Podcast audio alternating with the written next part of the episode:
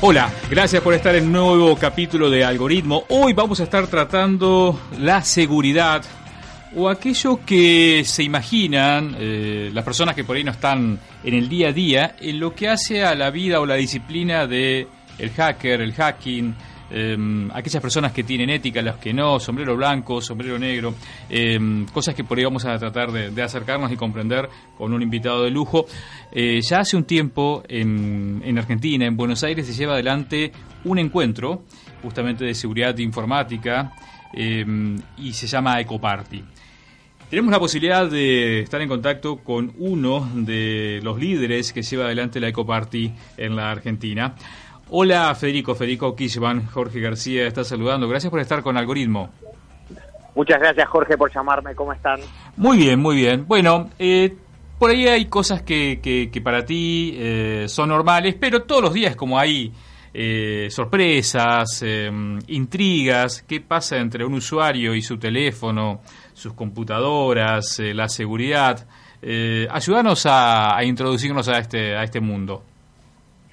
Bueno, eh, el mundo de la tecnología es, bastante particular, sobre todo en las últimas décadas, donde la tecnología está en todos lados y a todo momento. Vamos eh, con un celular que es una gran computadora, que tiene gran parte de nuestra vida y nosotros voluntariamente compartimos mucho de nuestro día a día a través de, estos dispositivos. ¿Qué, ¿Qué, es lo que hacemos? Bueno, intentamos que las cosas funcionen mejor, que las cosas que vos intentes compartir sean con las personas indicadas y que tu información privada se mantenga así, privada. Mm. Eh, ¿Cuán, ¿cuán difícil, cuán difícil que es eso? Claro, eh, es, eh, yo creo que lo más difícil es mantener el ritmo con la tecnología. Este, sin la tecnología no tenemos seguridad informática, pero es básicamente hablar un idioma que hablan algunos pocos. Mm.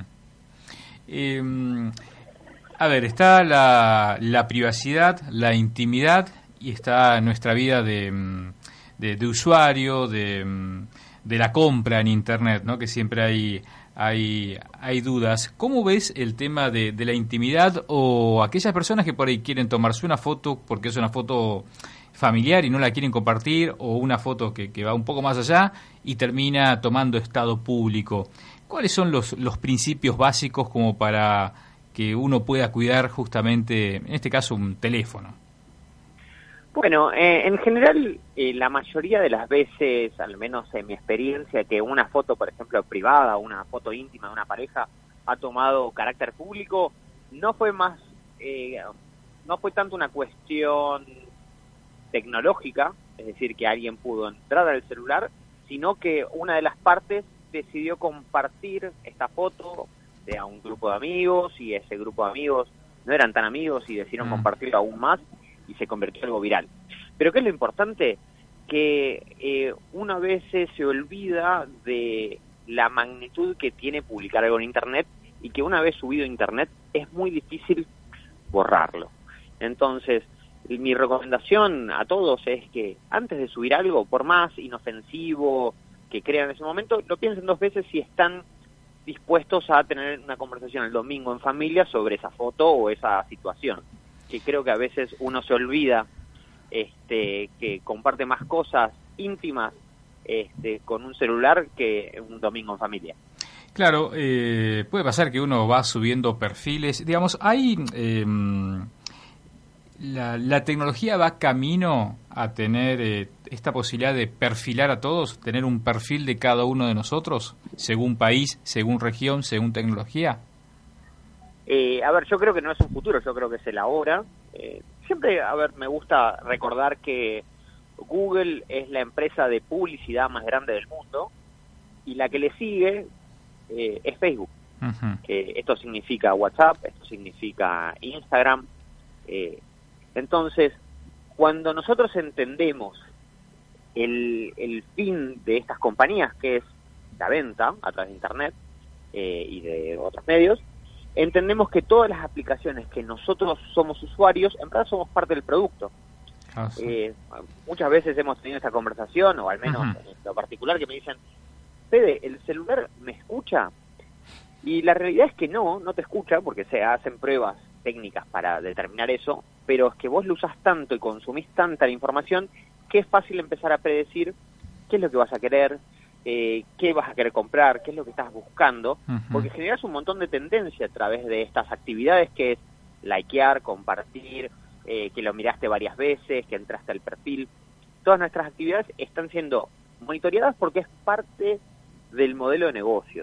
Entonces, yo tengo Facebook, uso WhatsApp, no, no, eso no significa que esté en contra, pero sí estoy este, consciente de para qué se va a usar mi información y el rol que yo juego en esta aplicación, ¿no? Sí, y, después los, los estados, ¿no? Eh, puede ser en manos del sector privado para, un, para una cosa, pero también en, en, los estados, ¿no? En los eh, casos del gobierno. Sí, en Latinoamérica siempre decimos que el Estado termina, es, el gobierno turno, en otros países pues ya hablamos de un Estado-Estado, pero igualmente hemos visto que, que han pasado cosas ¿no? con, con las bases de datos. Eh, incluso ahora en, en, Argentina se está lanzando, o ya hay una, publica, una, eh, una tecnología que te permite, que, que, es el mismo Estado pidiéndote cierta información de, de perfil y, mucha información, ¿no? lo cual para mí me, me resulta un poco eh, peligroso. Eh, pero bueno, es lo que está ocurriendo. Mm, ¿Pensás que hace falta, por lo menos en la Argentina o en la región, alguna legislación un poco más, eh, más estricta, más clara, más transparente? A ver, cuando siempre que hablamos de legislación eh, o regulación, al fin de cuentas lo que tenemos que empezar a tratar es el por qué, ¿no? Entender el, conflicto o el impacto que puede tener diferentes políticas, por más buenas que, que sean inicialmente, si el fin genera algo maligno, puede ser utilizado para manipulación, es importante generar concientización. Mm. Eh, a ver, mi, mi día a día, mi trabajo, lo que vengo haciendo en los últimos casi 20 años, ha sido trabajar con empresas, estados y ir alrededor del mundo intentando lograr que las empresas estén conscientes de la información que pueden exponer, eh, las problemáticas de seguridad, que es una cuestión meramente técnica. Pero siempre hay una capa que capaz es transversal en, todas estas cosas que he hecho, que es la concientización, que es entender el valor de la información. Cuando vos eh, hablas con una persona y le decís, ah, bueno, a mí no me importa que me miren, que me graben la cara, que me identifiquen mientras estoy caminando, si total, yo no hice nada.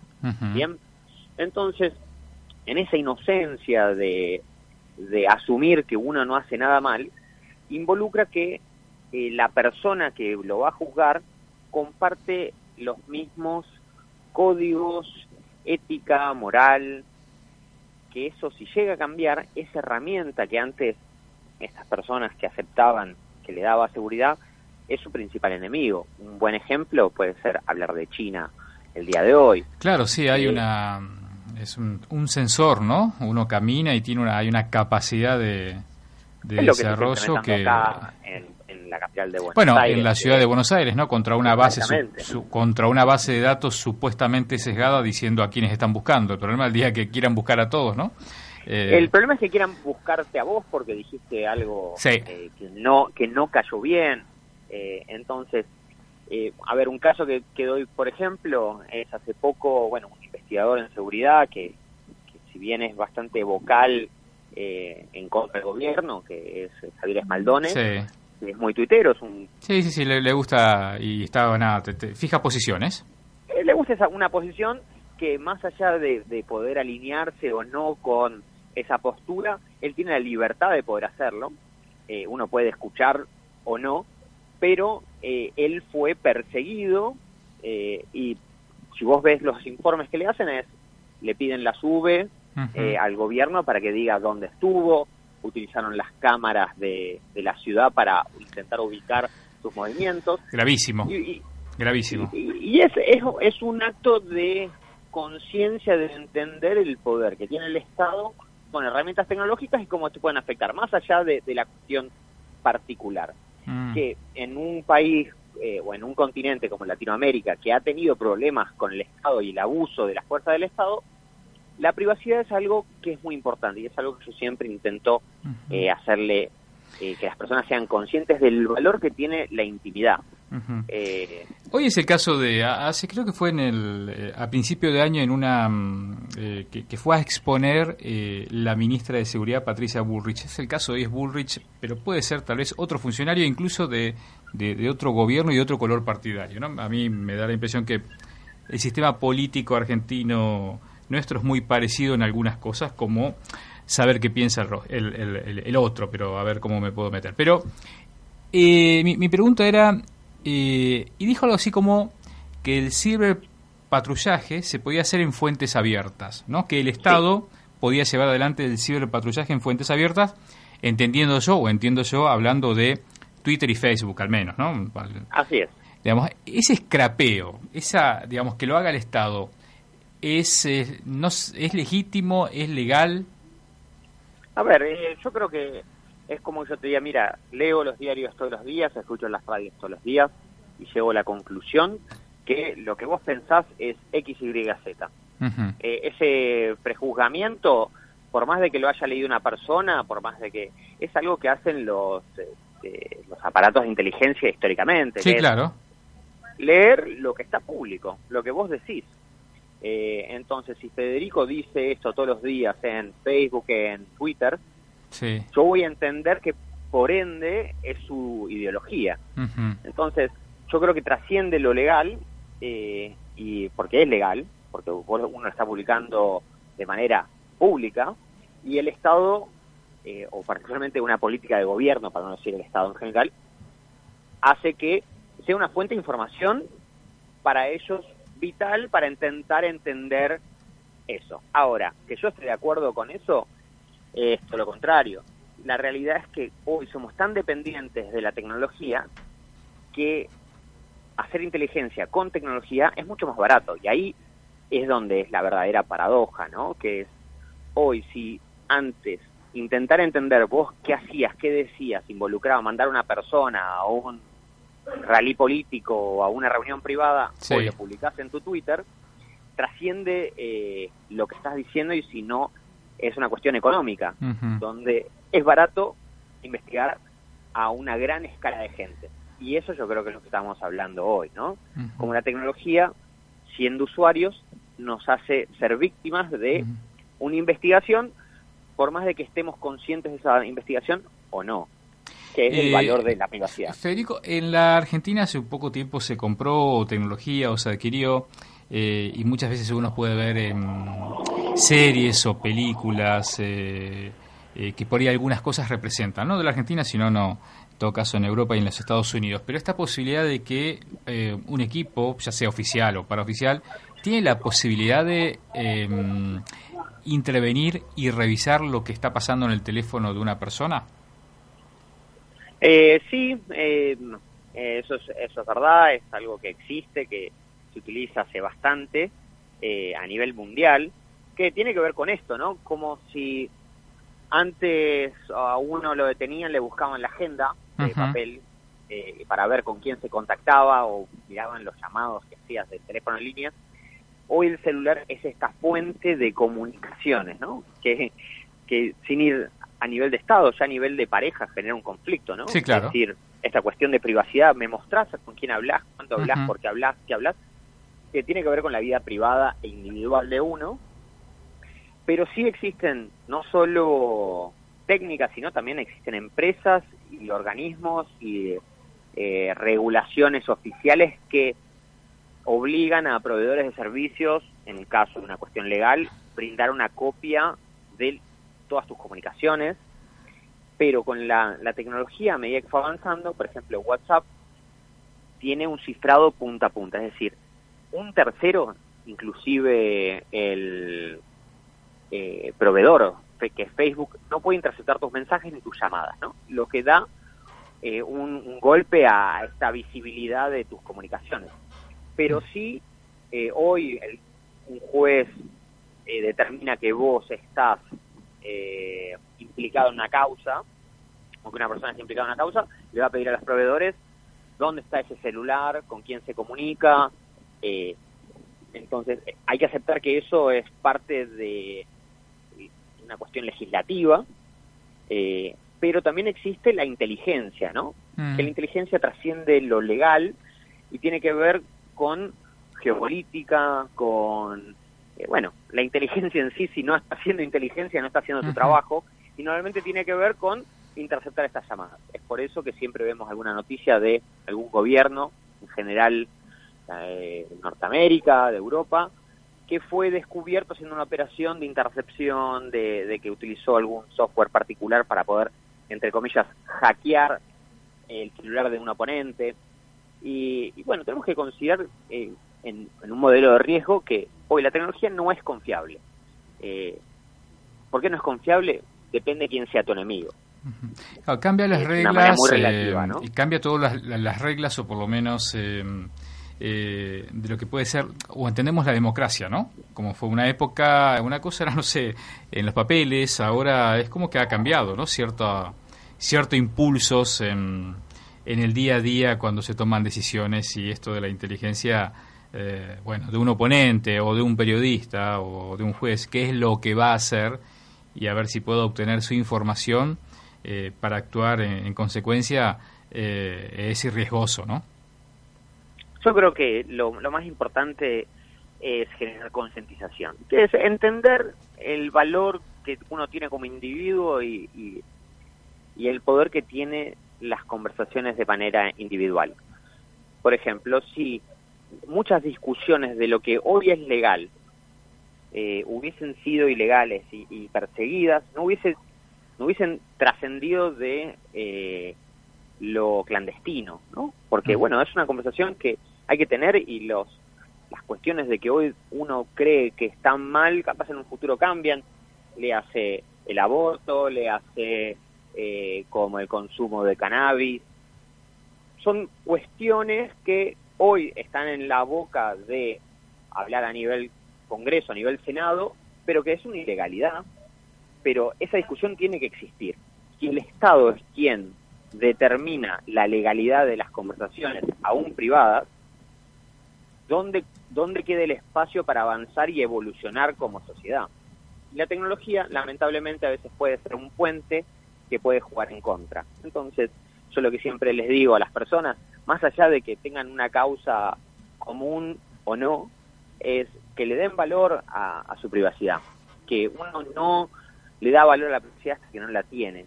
Y si no, preguntarle a cualquier persona que se le haya publicado una, información privada, que te va a decir, ¿sabes qué? Me quiero matar, porque todo, ahora todo el mundo sabe que dije tal cosa. Por más que sea una pavada, era su vida privada y era su conversación, y a veces esta persona no eligió compartirla y se comparte. Entonces, es, es importante que no hay que hacer algo mal para hacer algo privado. Hay que quererse un poco y entender el valor que uno tiene como persona, como individuo pensante. Eh, una, una consulta más, eh, eh, Federico, y gracias por, por estar en comunicación con nosotros. tuve la posibilidad de, hace dos o tres años atrás, creo que fue, de, asistir a, la Ecoparty y vi cómo llevaban adelante una, la apertura de cómo era una una gestión de con Samsung, ¿no? En ese momento era Samsung Pay, creo. Eh, ¿Cuán, digamos, eh, ocurren más cosas eh, y no toman estado público? Cuando digo ocurren más cosas de em, transacciones que no se hacen, pérdida de cuentas en un banco, o es más por ahí mm, porque vemos en las películas o, perdidos, o realmente ocurren más cosas y no nos enteramos. Eh, ocurren muchas más cosas de las que uno se imagina. Eh, la realidad es que las cosas que nos enteramos normalmente tienen que ver con una cuestión legal eh, o porque una tercera persona que tiene la posición, la posibilidad de comunicarlo de manera pública lo hace. ¿Qué significa esto? Que la mayoría de los proveedores que nosotros utilizamos, le hace como cualquier este, proveedor de servicios. Sí, operador de, un operador de teléfonos o de... Sí, operador, amigos, eh, gente que usa la tecnología, ha sufrido una, este, una intrusión por diferentes motivos. La realidad es que poca gente está obligada a denunciarlo de manera pública. ¿Qué significa esto? Que si al Estado alguien hoy se mete y esa intrusión no se hace pública, que fue lo que pasó en los últimos meses en la Argentina, nadie se hubiese enterado. Eh, en Estados Unidos, si vos tenés una empresa que cotiza en bolsa y se y alguien se mete en tu empresa y vos lo descubrís y no haces la denuncia, pagás una, una multa millonaria, porque estás poniendo, exponiendo a tus usuarios a, no saber que, que su, su, vida personal o su información privada ha sido expuesta. ¿A qué voy con esto? Sí, pasa mucho y en la conferencia, en Ecoparty, lo que hacemos, que son especialistas de todo el mundo y particularmente Latinoamérica vienen, es explicar las problemáticas. ¿Por qué? Porque no esperamos que un tercero te las explique, te damos las herramientas para que vos verifiques tu seguridad. Porque para nosotros el conocimiento es lo más valioso que se puede compartir y la intención después queda en algo muy personal, pero yo te tengo que dar a vos las herramientas que, para que sepas decidir. Si no sabes decidir, si no tenés las herramientas, cómo determinar que algo es seguro o no, eh, vivís bajo una ilusión eh, muy parecida a la magia. Y mm. la realidad es que la tecnología es una ciencia, es una ciencia exacta, reproducible y se puede analizar. Y nosotros lo que intentamos, al menos con nuestro pequeño grano de arena, es enseñarle no, es un, es un gran trabajo el que hace y, va, va, creciendo año tras año, ¿no? Y contanos algo acerca de la Ecoparty. ¿Sale de la Argentina? ¿Está en otras partes? Eh, está por ahora en Buenos Aires eh, y eso funciona como faro a nivel latinoamericano. La realidad es que estamos muy contentos con la comunidad que ha generado eh, la Ecoparty, que es muy parecida a la, este, a la cultura argentina, que es lo atamos con alambre, intentamos ver cómo funcionan las cosas. No hay no hay solo un medio para hacer lo mismo y creo que la Ecoparty lo que ha hecho es reforzar estas comunidades y dar para entender que el talento latinoamericano es algo importante y nosotros lo que estamos haciendo simplemente es darle una oportunidad de exposición a este talento que ya existe, ¿no? Federico ha sido muy gentil. Muchas gracias por haber charlado con nosotros y, ayudarnos a, entender un poco mejor el, mundo y que siga que sigan con los éxitos en, la Eco Party. Gracias. Bueno, muchas gracias y cuando quieran volvemos a hablar. Un saludo a todos ustedes. Bien, así estábamos con, con Federico Kirchmann que lleva adelante la, la Eco Party, un encuentro una vez al año que se da en Buenos Aires, en la Argentina, sobre seguridad informática y hacker.